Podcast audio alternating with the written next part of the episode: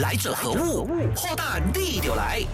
大家好，欢迎来到《来者何物》这个节目现场。我是住在你隔壁的科学家 Dr. Ringo。在人类的历史里啊，我们面对了不少的传染性疾病和瘟疫。这一路走来呢，人类是摸着石头过河，一步一步的去了解这些病源，也一步一步的防控的。所以，如果我说这些真核生物呢和人类一样同步的演化，相信也不是不无逻辑的事。只是因为人类的记载有限度，病毒和细菌也不太可能保留让我们后人研究的化石，我们只能通过出土的文物啊、石碑和文献，用考古的方式去揭开这些谜底。根据一本在二零一六年出版的书，叫《A History of Disease in Ancient Times》，作者是 Philip Norrie 所说的，毁掉青铜时代的一个原因，除了天灾以外，就是瘟疫。目前出土的文物里有明确显示的啊，说有这个资料啊，能够展现出说远古疫情状况的，大概有两个。第一。是古埃及出土的阿马尔奈文书 （Amarna Letters），这个由古代米索不达米亚文写成的一个石碑哦。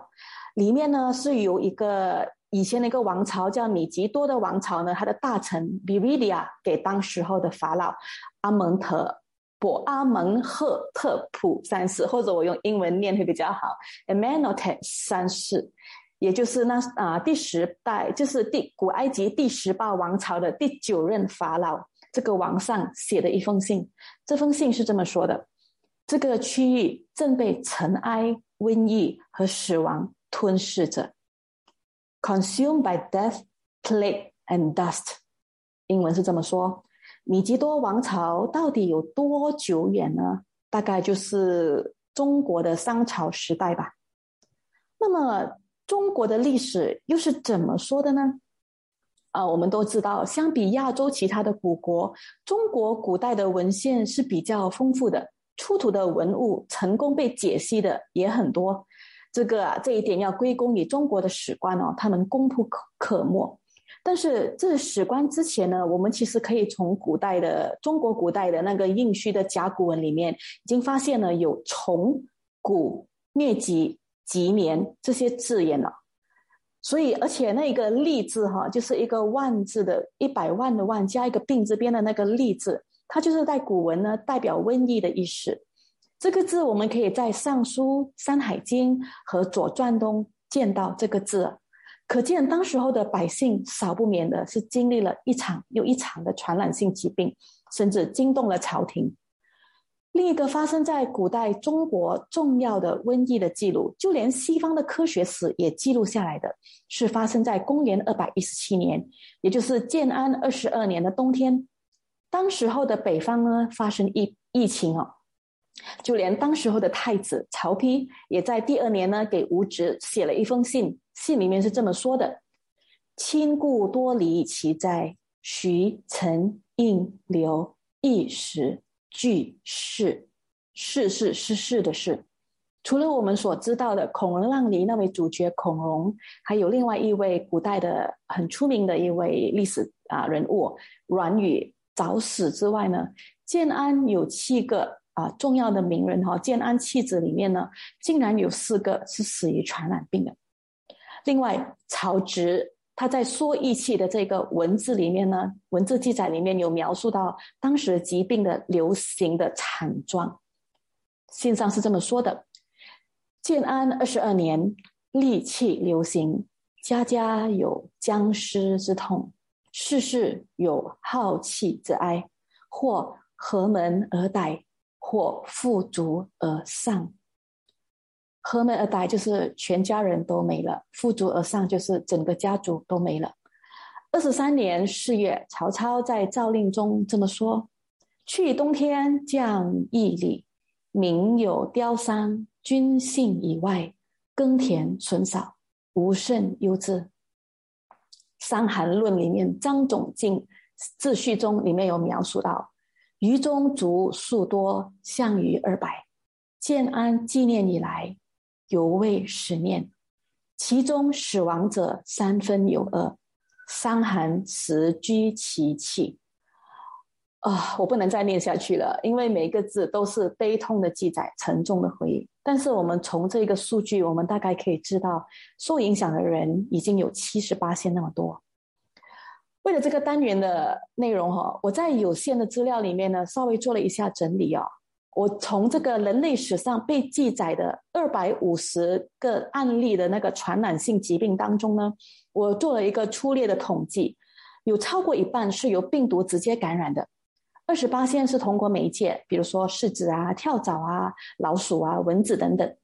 而我们上个星期提到的跟阿米巴这个原虫同一个国度的传染的一个疾病呢，就有两个，也就是我上个星期提到的美国水源污染和非洲的昏睡病。呃，由于古代的那个卫生条件不佳，所以很多时候瘟疫是通过污染的水源而传染。当然，那些古代是为了要做出一些毁灭性的伤害，比如说，比如说在隔壁的村啊，还是在啊敌人的村庄啊，在他井里面下毒，这些例子不算。我们说的是一些通过啊细菌啊、病毒还是原虫啊、原虫造成的一些疾病，比如说造成痢疾或者是造成腹泻的霍乱，这个是其中一个人类历史上。啊，受到最大的伤害的一场疾病哦，就是霍霍乱。他们是因为这个霍乱的弧菌，所以是细菌感染的。这个细菌是叫霍霍乱弧菌，弧是弧形的弧，菌是细菌的菌。所以从这个形容，我们大概可以知道说，这个细菌的形状好像逗号一样，它长得像一个逗号。而这个霍乱细菌呢，其实没有消失，未曾消失。这个在十八世纪就开始在各个亚洲、非洲国家造成传染性极高的一个霍乱弧菌，至今也就是去年，在二零二一年也曾在也门复发爆发，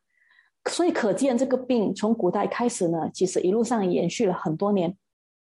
科学家很早就将霍乱分类了、解析，并且通过基因编码的方式将它们分类。除了说喂食抗生素来抑制霍乱。任何霍乱跟任何一个跟腹泻有关的病情呢，它的医治方案都是差不多一样的，就是保持水分的充足，不让病人因为脱水而死亡。然而，并不是每个病情都一定是因为卫生条件而衍生，也有一些病情啊，比如说疯牛症或者是水痘、天花等疾病，都是通过人和动物或者是人与人之间的接触而传染。也有很多瘟疫是通过媒介的。也就是说，这些病毒啊、细菌啊、原虫啊，他们是搭上了这个媒介病媒的这个顺风车呢，而感染了动物，再感染人类，或者直接感染，通过这些病媒直接感染人类。接下来三个例子呢，都是人类病史上、人类传染病的历史上呢，呃，细菌、病毒和原虫通过病媒而感染了，让很多人失去性命的疾病。第一个要给大家诉说的是黑死病，也就是鼠疫。它是一个困扰了人类很多年的疾病。从一三零零年开始，就是一千三百年开始呢，人类史就有这个病的记载了。它的病源是细菌 Yersinia pestis。这个细菌呢，它通过了跳蚤，在感染老鼠。这些细菌呢，当它进入了跳蚤的身体呢，它就会在跳蚤的肠胃里繁殖，而造成跳蚤的血液迅速的反刍。而当跳蚤又在叮咬一个新的害受害者的时候呢，它就会以数以万计的鼠疫杆菌呢一起反刍这个血液。所以这个生病的跳蚤又因为肠胃被堵塞，所以它无时无刻都处于饥饿的状态，而不断不断不断的在咬宿主。有时候除了老鼠。就连猫也咬，跳蚤呢，在因为这个细菌的感染呢，啊，在这个跳蚤呢，通过这个老鼠的唾液或者是飞沫，而在进入了人类的身体，又在感染了人类的肺部。这种特征呢，也是让很多人在一开始的时候呢，啊，将很多引发出引发这个肺炎的疾病呢，都归类觉得是细菌感染的，比如说西班牙病毒。就被误会为说是细菌带来的传染，因为人类史上很多造成肺炎的疾病呢，都是通过细菌的飞沫而传染。这也是当时候的医生呢，就是因为知道这个飞沫会传染病毒，这传染细菌，所以发明了口罩。而为什么这个鼠疫当时被称之为黑死病呢？除了是因为病发的晚期，病人会因为皮肤下出血又凝固而看起来整个肤色是黝黑的。除此之外，就是因为整个十六世纪和十七世纪，整个世界都是被黑暗和阴霾笼罩着的。当时候这个死亡率哦，这个鼠疫的死亡率呢是五十到七十五八千。由于病人的腋下就是靠近淋巴的位置会肿起，所以这个病也称之为 bubonic plague。Bubo 是淋巴肿胀的意思。黑死病发生初期，人类并不懂这个是因为动物传染的，得病的人呢还以为自己是遭天谴，所以整个氛围是非常黑暗的。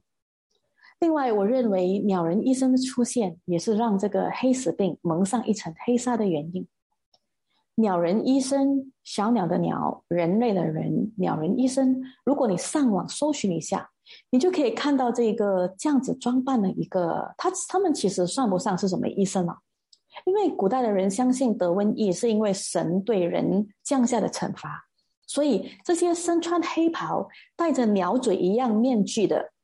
身上佩戴着一个可以防跳蚤的豆蔻，这些人哈，鸟人医生，他们的工作就是拿着长长的鞭子去鞭打那些中了鼠疫的病人，好让他们可以因为被鞭打了，同时也得到神的原谅。所以说，如果这个地方有鸟人医生的出现，某个程度上也意味着死亡的来临。而以前的人类呢，在瘟疫和死亡面前呢，是那么的惊慌失恐、手足无措。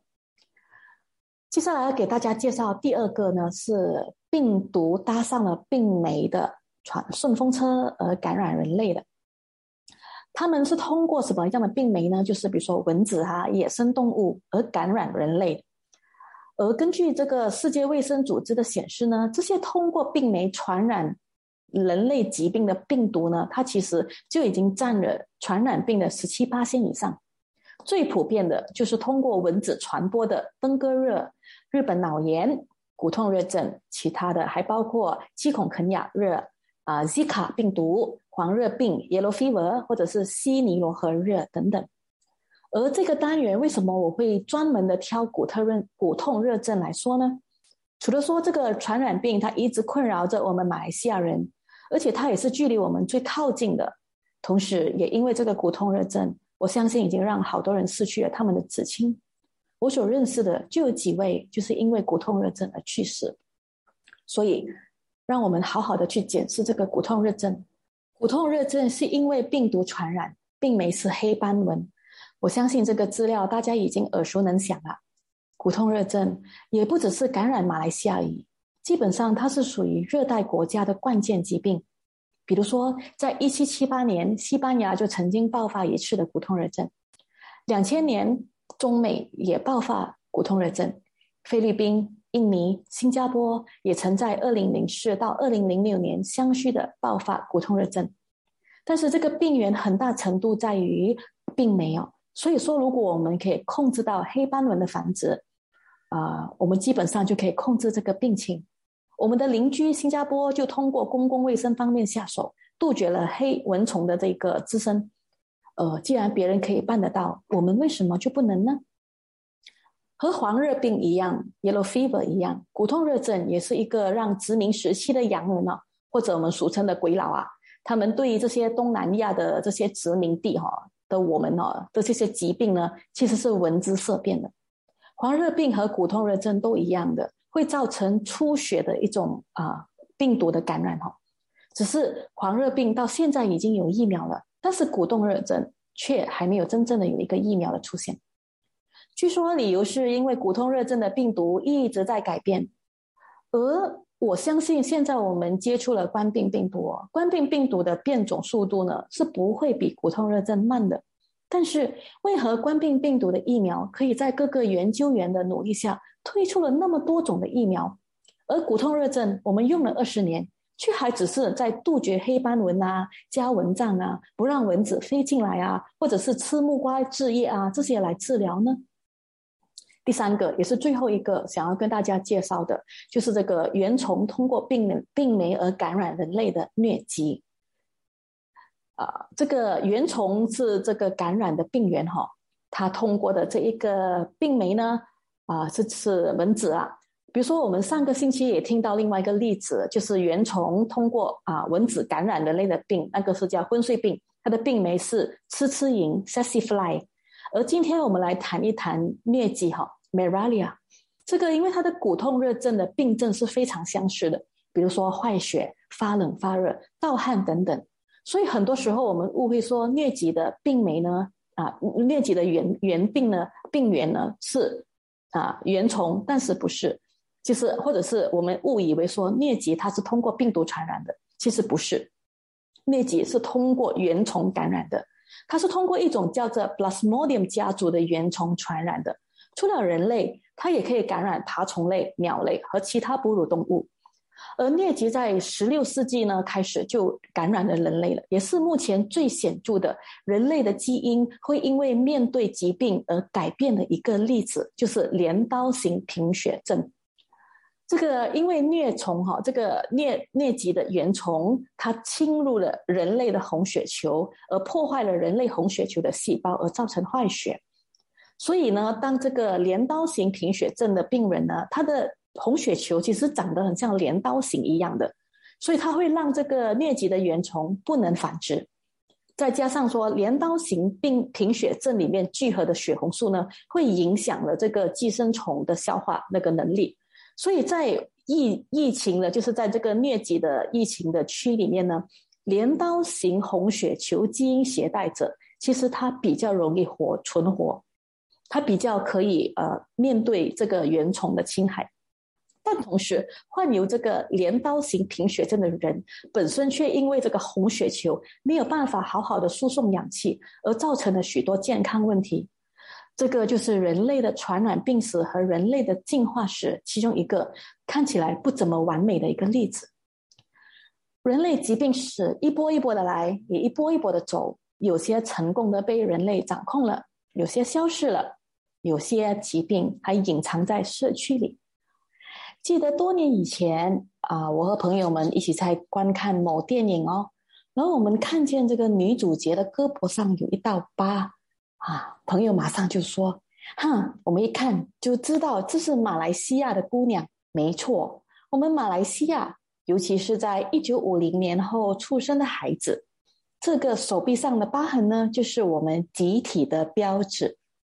马来西亚出生的孩子需要接种许多疫苗。我们所知道的是 BCG，啊，这个呃中文叫卡介苗哦，因为这个疫苗是由法国人发明的，所以它的原文呢，嗯，不太好念，我们就念 BCG 好了啊。再来就是 Hepatitis B，B 型肝炎；DTaP，白喉；HIV，乙型流感嗜血杆菌；Polio，小儿麻痹症。Measles 麻疹等等，还有破伤风 DT。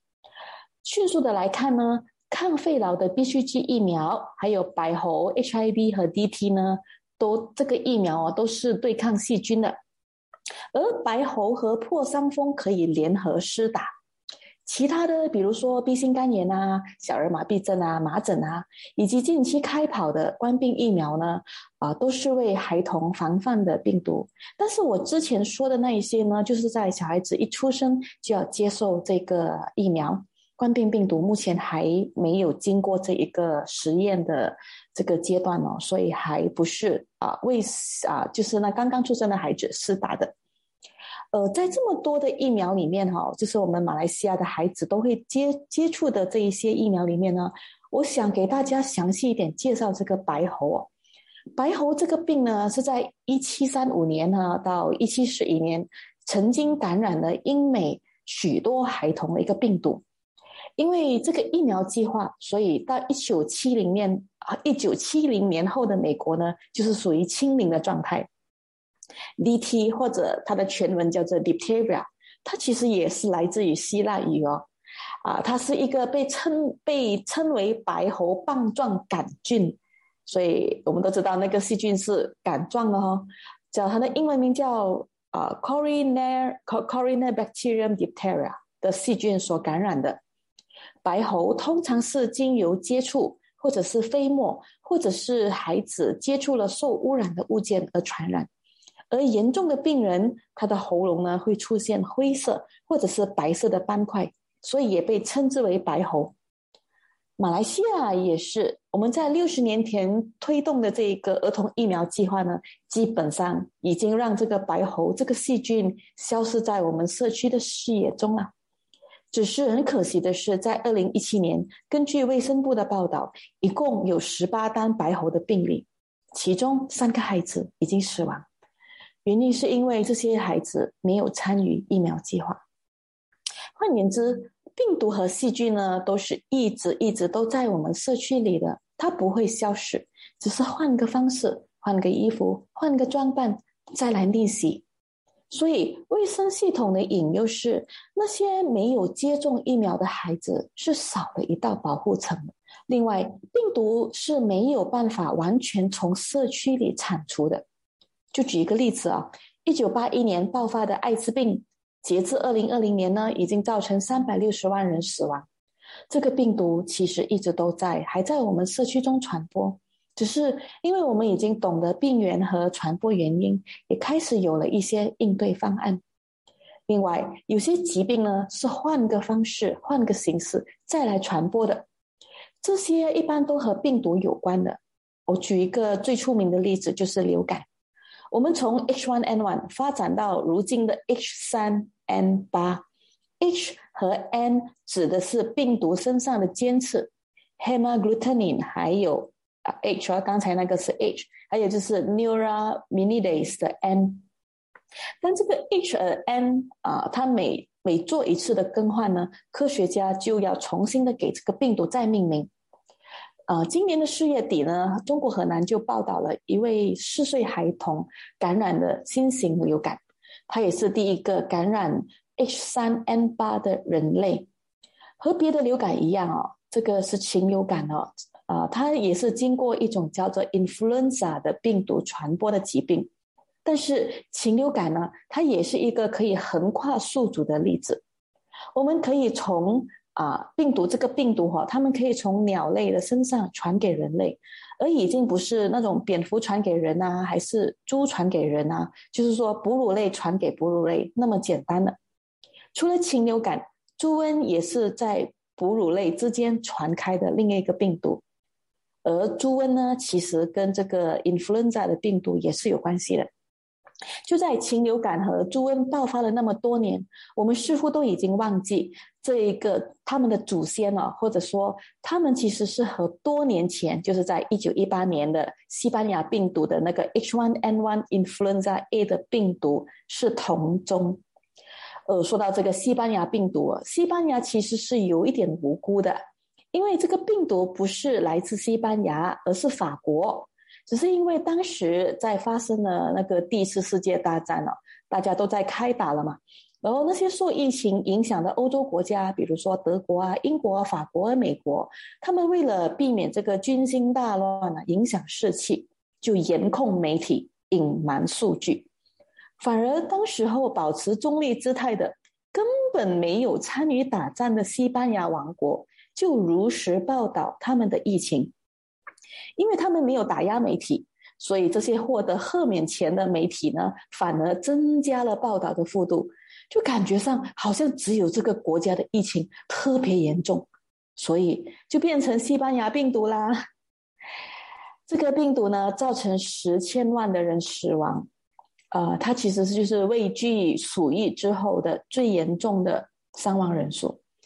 我们都。啊，大概可以了解，一般上的疫情呢，都是只是攻击老人和小孩，因为这两个群体是比较弱的。但是呢，这个西班牙病毒它很奇怪的是，它只是攻击年轻人。后来科学家发现说，他们其实进入了这个病毒进入了人的身体哦，会引起一种叫做 cytokine storm，或者华语我们叫做细胞素风暴。就是导致他我们自己身体的免疫系统起了过度的反应，所以这些年轻人啊，因为这些年轻人的免疫力特别的强，他们反而当他们感染了这个病毒呢，反而会容易引起很强烈的反应啊，那个免疫反应而死亡。其实我们啊看深一层哦，这个病毒的入侵的特征呢，也是有着一定的关系的，就是跟这个病毒的特征有关系的。第三个要提的是非洲的伊波拉。非洲的伊波拉呢是 RNA 病毒，它一共有十九个 kilobase。啊，如果我们根据之前的例子呢，我们知道它大概是可以写上一个三十八页的纸哦，十九 kilobase。第一次伊波拉病毒爆发的时候是在二零零四年的苏丹，就是埃及以南的地方。三年后的二零零七年，在刚果和乌干达。我们看地图，其实都发现这三个地方是啊，北非靠近北非，然后都是在邻军邻邻近的地方。呃，至于二零一三年到二零一六年呢，就爆发了第二波的伊波拉病毒。那时候感染的国家呢，就是比如说几内亚，就是伊尼、利比亚，呃，塞拉利昂就是塞拉利亚，这些都是非洲西非的国家哈。呃，从这些地方呢，就开始蔓延到世界的其他国家了。而第三波就是刚刚发生没多久的，就是几乎是呃呃，因为我们那个时候我们太过注重新冠肺炎，而大家都几乎好像忘记了伊波拉病毒，其实在慢慢的啊，在那个时候发生，就是在二零一八年到二零二零年啊，这这一回呢，就是这个伊波拉呢，仿佛好像回到乌干达和刚果一样。就是在这两个地方爆发了一场伊波拉病毒。这一次呢，科学家他们就啊用这个叫做 molecular clock dating 的方式呢，来给这个病毒做溯源和追踪。他们发现说，最早的病毒其实不是在二零零四年出现的，而是在一九七五年。只是因为当时候这个伊波拉病毒呢是局部传染。所以它没有引起啊广大的关注，这个其实也是符合病毒的另外一种特征的，就是它们会不断、不断、不断的变种，它们变种，不断的改变自己，以达到可以有效的繁殖、感染更多人的效果。其实啊，当我们在学习和微生物相处相融的当儿呢，各种各样的这个微生物呢，也在改变自己哦。这个是大自然所趋，是生态的一部分。只是有时候我们人类的活动，因为跨过了这些生态，所以这些病毒也学会了跨宿主。与其说这些微生物干扰了人类，不如说是我们干扰了他们的生态。想重温精彩内容，到 Shop App 搜寻“来者何物”即可收听 Podcast。也别忘了赖面子书专业王云婷，用内容让你过上优质的生活。